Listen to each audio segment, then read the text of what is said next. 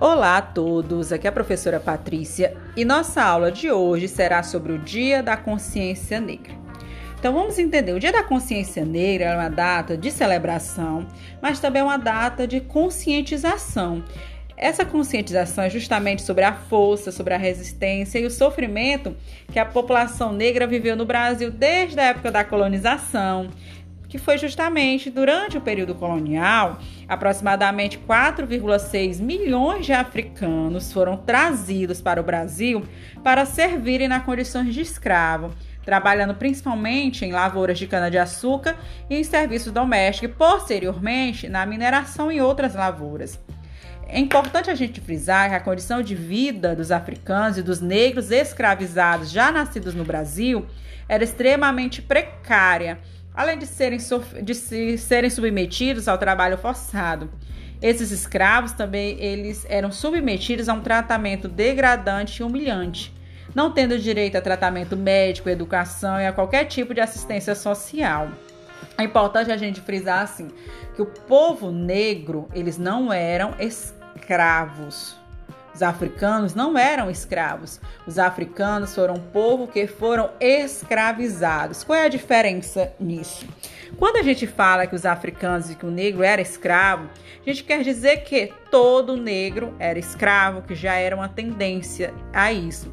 Agora, quando a gente remete que foi um povo escravizado, significa dizer que for, passaram por esse processo realmente de degradação e humilhantes. E assim, a população negra hoje do Brasil, na verdade do mundo, mas principalmente no continente americano, a gente não pode dizer que esses negros são descendentes de escravos.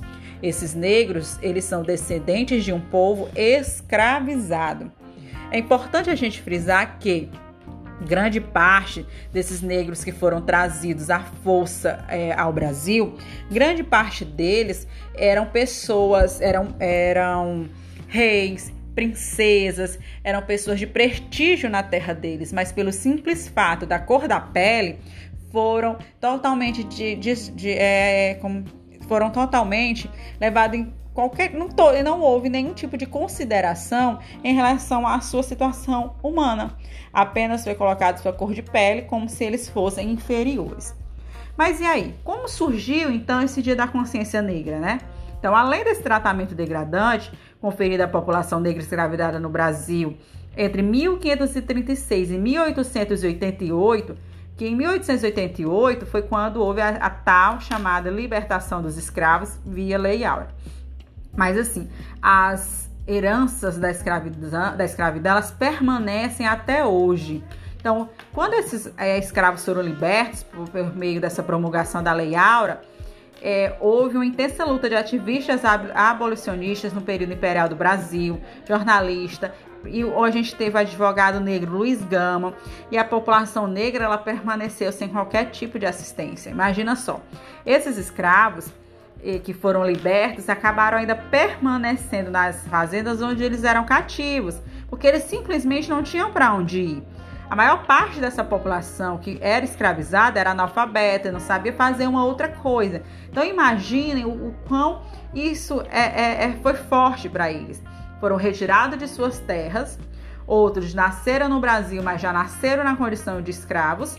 E quando houve essa tal libertação, não foi dado nenhum tipo de assistência a eles. Eles foram livres, digamos assim, mas livre como? De que forma? Eles continuaram em condições precárias, não tinham trabalho.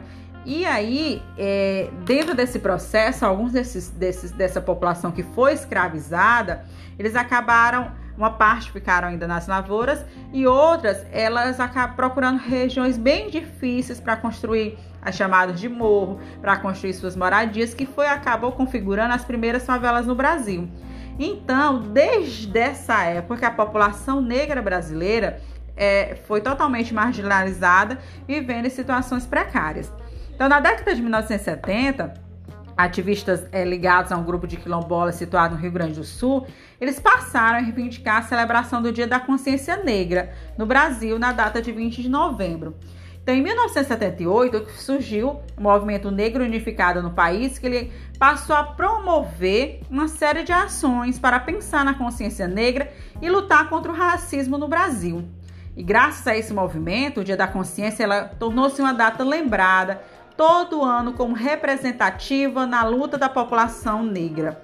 Mas por que, que escolher esse dia, o dia 20 de novembro? Essa escolha ela não foi aleatória, ela foi feita por ser a data da morte de Zumbi dos Palmares, que foi no dia 20 de novembro de 1695. E Zumbi, ele foi o maior líder do Quilombo dos Palmares. E os quilombos, eles eram comunidades formadas por negros escravizados que eles acabavam fugindo da tirania de seus senhores e escondiam em lugares de difícil acesso no meio das matas.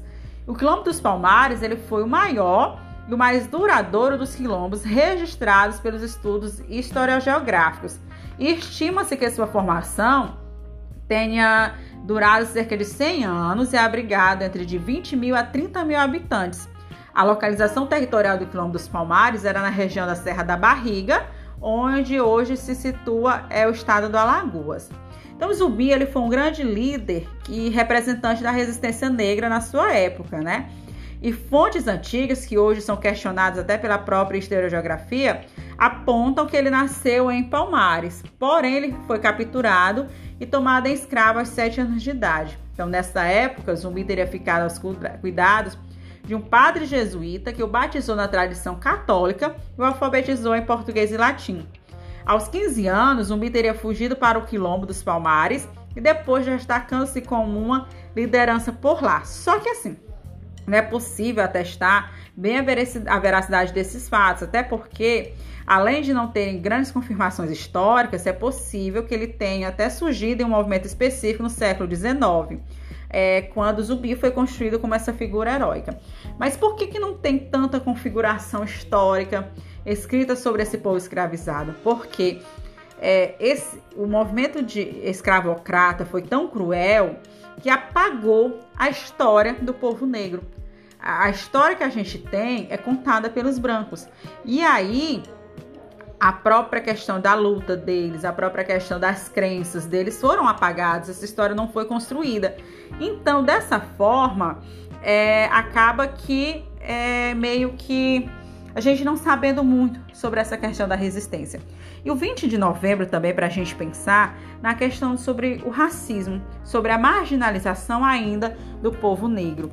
Essa questão do racismo no Brasil tem vários significados, desde o racismo estrutural até o racismo é, não velado. Porque existe o, o racismo velado.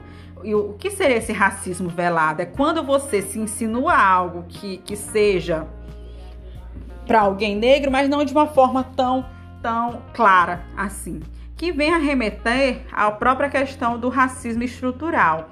Porque esse racismo estrutural é um termo usado para reforçar o fato que as sociedades estruturadas, com base na discriminação, que privilegia algumas raças em detrimento das outras. No, próprio Brasil, em outros países americanos e europeus, essa distinção acaba favorecendo o povo branco e desfavorece os negros e os indígenas. Mas assim, ainda hoje existe racismo? Sim. Por mais que as leis garantam igualdade entre os povos, o racismo é um processo histórico que acaba que modela a sociedade até hoje. Uma prova disso é o contraste explícito entre o perfil da população brasileira e sua representatividade no, Congresso. Enquanto a maior parte dos habitantes é negra, 54% da população brasileira é negra, a gente tem que 96% dos parlamentares são brancos. Outro dado relevante é em relação à violência contra a população negra, que a cada 23 minutos um jovem negro assassinado no Brasil. Então, por que é importante falar isso, sobre isso hoje?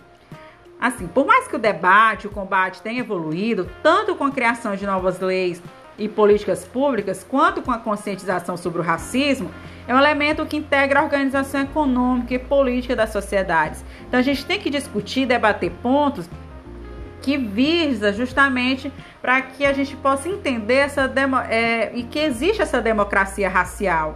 E existem, por exemplo, várias manifestações do movimento negro em prol dessa defesa. Por exemplo, as manifestações que aconteceram agora no fim de maio desse ano, 2020, após a morte de João Pedro no Rio, George Floyd nos Estados Unidos. A gente teve um caso também que veio a público do jogador Neymar, que, é, que ele acabou acusando o jogador Álvaro Gonzalez, que era o adversário dele no, na época, de ter chamado de macaco. E mostra como racismo e a violência acabam que deixando o ponto até, até econômico, que não importa a questão é, econômica, mas acaba ainda tendo esse racismo em todas as camadas, em todas as, as classes sociais. E assim, o que é, que é para a gente entender dentro dessa questão do, do racismo, né? Que é importante, por exemplo, que a gente possa conhecer e reconhecer que o povo negro é sim marginalizado, que nós possamos também estudar e pesquisar sobre a questão do colorismo no Brasil. A gente não tem gente morena, moreninha, são negros. E dentro do povo negro existe o colorismo, que vai desde o mais claro ao negro retinto. E todos devem ser respeitados. Piadinhas sem graças não, não é possível. Então, esse dia 20 de novembro é um dia para que a gente possa realmente pensar sobre a questão racial. Ok? Eu vou passar uma tarefa, vou digitar a tarefa para vocês, para que vocês possam fazer uma pesquisa sobre o Dia da Consciência Negra, tá? Então eu vou colocar no grupo toda a pesquisa e tchau, tchau.